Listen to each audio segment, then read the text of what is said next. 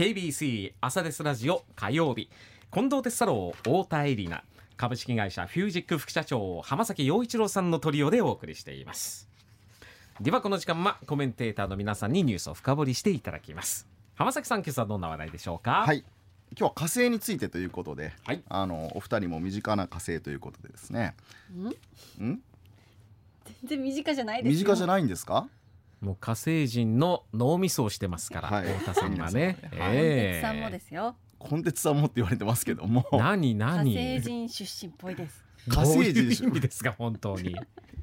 そんな火星についてちょっとお話をしたいんですが、えー2月の中旬にアメリカの NASA が、はい。あのある実験のモニター募集を開始したんですね。うん。でこのモニターっていうのが何かというと4人を対象に、まあ、アメリカのこのヒューストン宇宙センターに設置した仮想の火星住居、うん。では疑似火星生活体験を1年間やってねっていうモニター募集なんですよ。でこのまず火星の住居っていうのがですねあの約158平米平方メートル、うん平米ということで、まあ、マンションだととても大きいぐらいの広さ、ね。でもまあ一軒家だともしかしたらまあ1階2階合わせるとそれぐらいかなというぐらいの広さの、えー住居なんですけどもそれをであのまあえっと作ってそこにはですねあの、まあ、4人ですから個人のまあ寝室と、まあ、机みたいな、まあ、部屋もあれば、うん。えーキッチンとかリビングあるいはリレリザリラクゼーションルームや、うん。あるいはまあ実験も当然しますからそういうこう仕事部屋的なものとか、うん。まあ、そういったものが一式揃ったお部屋なんですね。ルームシェアって感じなんですか？そうですね。四そういったお家になります。であのお二人にはですね写真をちょっと用意してるんですけども、はい。実際にあのこれが家です。火星の住居になります。あの平屋のうんオレンジ色の外壁をした、はい。えー四角い、まあ、先ほど言った158平米ぐらいの、うん。えー建物になります、はい。屋根がついていてと。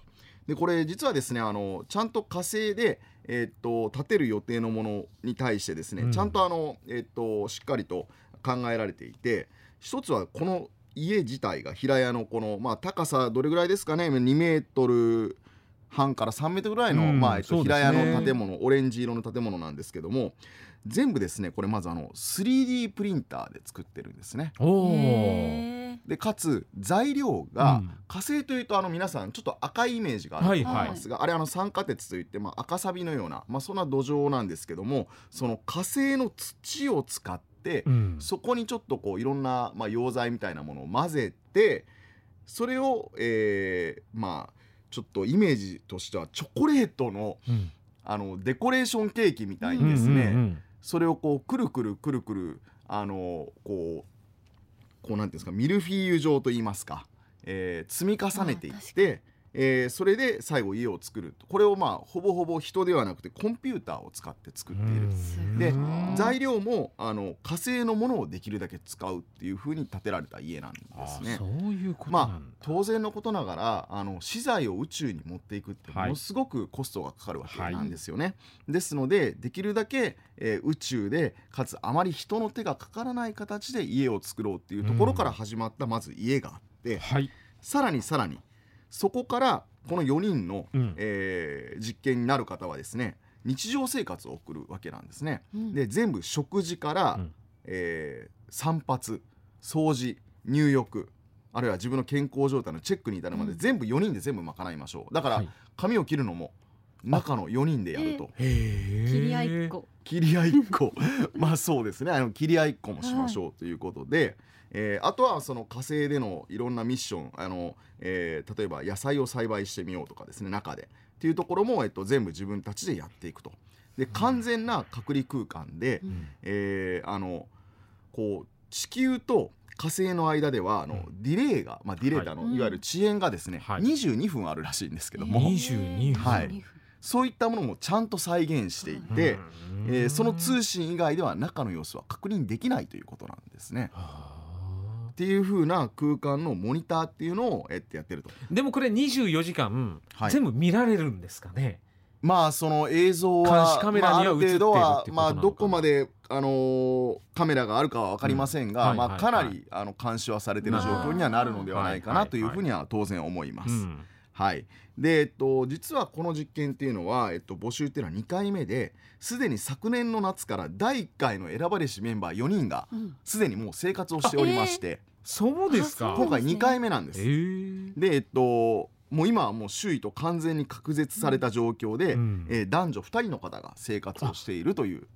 男女二人ずつで2人ずつですね。はい、で、まあ、今回あのメンバーっていうことなんですけども、あのー4月2日締め切りではあるんですが、はい。えーまあ、来年の春う4月2日以降にですねうん。スタートするんですけども、えー30歳から55歳の健康な男女、うんえータバコを吸っていない人。うん。であとはあのいわゆる、えっと、科学とか、まあ、技術工学数学系のですね、えーまあ、大学院相当の学力を有していて、うんでその専門職で、えー2年ぐらい仕事をしている人、うん。あるいは、えーそれとは別に1,000時間ぐらいのパイロットとしての経験をしていること。うん。っていう風な、まあ、一応要件がございまして、うんまあ、ちょっと残念ながら残念ながらですねあの、えっと、アメリカ国民じゃないといけないっていうあ最後これがありますのであのコンテンツさん行きたかったでしょうけども、うん。ちょっとあのそこで引っかかってしまうんではないかなというところそうか引っかかっちゃったな。引っかかっちゃった。残念だな。今の項目私何一つ当てはまってなかったです。あれエナちゃんはあの、えっと、火星人枠でもしかしていけるかもしれませんか特ら別枠で。特別枠であの、ええ。現地人枠でいけるかもしれませんのであの大丈夫かもしれませんが、まあ、そうか。そういった要件でですねうんあの、えっと、今募集をしているというニュースがあったんですがいやそもそも火星になんでそんな執着をしてるんですか、うん。っていうことなんですね。はい。まずちょっとだから今から火星についてちょっとお話をしたいんですがまず火星というのはあの、えーまあ、地球のお隣ですよね。水金地下の火ですから、まあ、地球のお隣で太陽から4番目に近い場所であるうん。というところなんですけども大きさはどの程度かご存知ですか、まあまあ大きさはまあ半径ですね、まあまあ半径というか。地半径。球より大きいのかな、やっぱり。気持ち、ち気持ち？気持ち大きい。ちょっと火星出身なのにあまりよく分かってませんが、えー実はですねあの、えっと、半径は地球の半分程度。あえー、ちっちゃいんだ。そうなんですね。で重力も地球の3分の1ぐらいとうーん。いうことで、えー主にまあ二酸化炭素に覆われているということなんですね。大気は薄いんですが、でただですねあのやっぱり太陽から遠いということで表面温度はだいたい平均してマイナス60度の世界、あまあ、ちょっと寒いですね。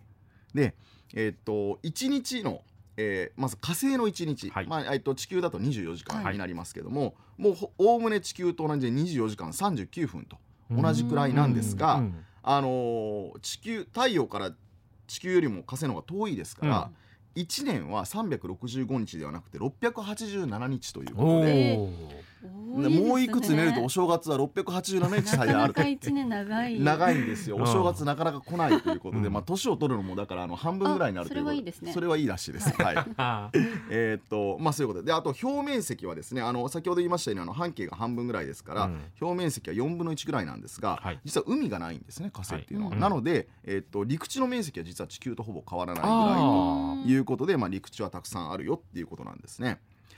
さあ次に火星に地球から行くのにどれぐらいかかると思いますか？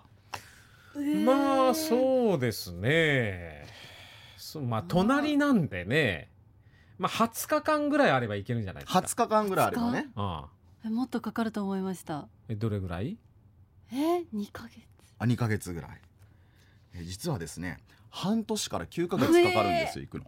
でこれもですねあのちょっとこう火星と地球がうまく近づくタイミングとか軌道の状況うんの最適な状況はいはい。でそれぐらいで、えへ結構結構時間かかるんですよ行くのに。半っていう風な年そうなんです。旅をし続けないといけないんですか？その通りですねそもそも。あの、まあ、その前にこれあの仮想の住居の実験は1年間住み続けなきゃいけないんですけども えーっと、まあ、そういったところでであの、まあ、こういったところでただあの火星ですから、うん。あのとはいえ我々も生活をしなければいけないので、まず大事なのが酸素ですよね。先ほど二酸化炭素がほとんどですと。うんうん。いうことで今実はえっと技術開発が行われてこの二酸化炭素を分解して酸素を作り出すということが今研究をされていたり、えー先ほど地球には海があるんだけども火星には海がないということで、はい水はどうすんだっていうことが、実はその地下に大量の氷があるんではないかと。はあそこで何かができるんではないかなうんうんということで、えっとまあ、そういったものの活用も検討されていると。ででも一方でですねあの土にはなんか毒素が含まれていて、えっと、いわゆる野菜がもう栽培ができないんではないかとかさまざ、まな課題があるんですけども、まあ、こうやって住居を作ってみたりとか、えーしながらですね実は火星に、えっと、行こうとし、まあ、移住をしようという動きが今世界でできていると。で実はですねあの UAE アラブ首長国連邦は2117年に火星に人口60万人規模の町を作って人類を移住させるという計画をもうすでに発表していると。60万人？万人。はえー。2117年なので、まあ、ちょっとだいぶ先にはなってしまうので。90年以上はい先か、そうですね。あ。とあとはあのおなじみのイーロン・マスクさんは、はいはい。はい2030年には火星に基地を作ると。えだからもう火星にもうすぐ。建屋を作って基地を作って人をこうーうん。行かせるということ。6年後ですよ。そうです。結構もう近いですよね。その通りでございます。イメージができてるのか。っていうこともあるということではまあ今月に行くっていうこともうん。あのいろんな世界各国がやっているんですけどもうん。火星自体はですねあのまああそこの近くまで行ったのはまだえっと日本は行ってないんですけどうん。もあのまあ5カ国ぐらいしか行ってなあいんですがこう今この地球というところからまあ月であったり火星っていうもののところに人が行くかもしれないというところのアクションっていうのが現実味を帯びてきていると。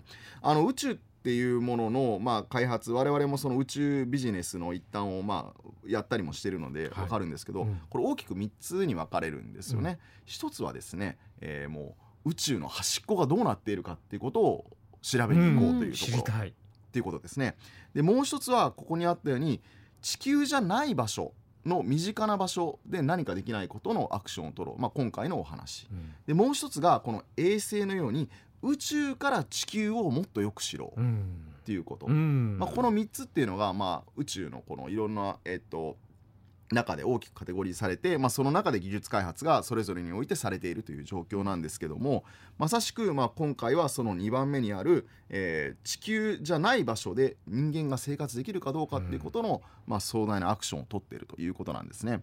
あのまあ、これはですね、まあ、いろんな背景があってやっぱ人がどんどん増えてきて地球じゃもう資源が足りないんじゃないかとか、まあ、いろんな話もあるんですけどもまあもっと言うと根本にはおそらくイーロン・マスクさんあたりはあの、まあ、そういう問題意識を持ちながらも、えーおそらく好奇心だろうなとうん。いうところで、あの宇宙っていうところはですねさまざ、まなこう先ほどの3つの果ても知りたいし地球をもっとよく知ることもできる。あじゃあるいは近くの惑星についてですね、まあ、よりよく知ることということって実はまだまだ、えー未開な場所が多いということで、えっと、こうそこにの分野に身を投じる、えー価値というのはものすごく高いので、うん。まあ、こういったところのニュースを、まあ、境にですね、うん。何かこう宇宙に対して興味を持っていただけたらなということと、まあ、ぜひ皆さんも、まあ、将来火星に住むかもしれませんので ええ。ー心の準備をしていただければなということでちょっと今日のお話をさせていただいたという状況でございます。はい、ありがとうございました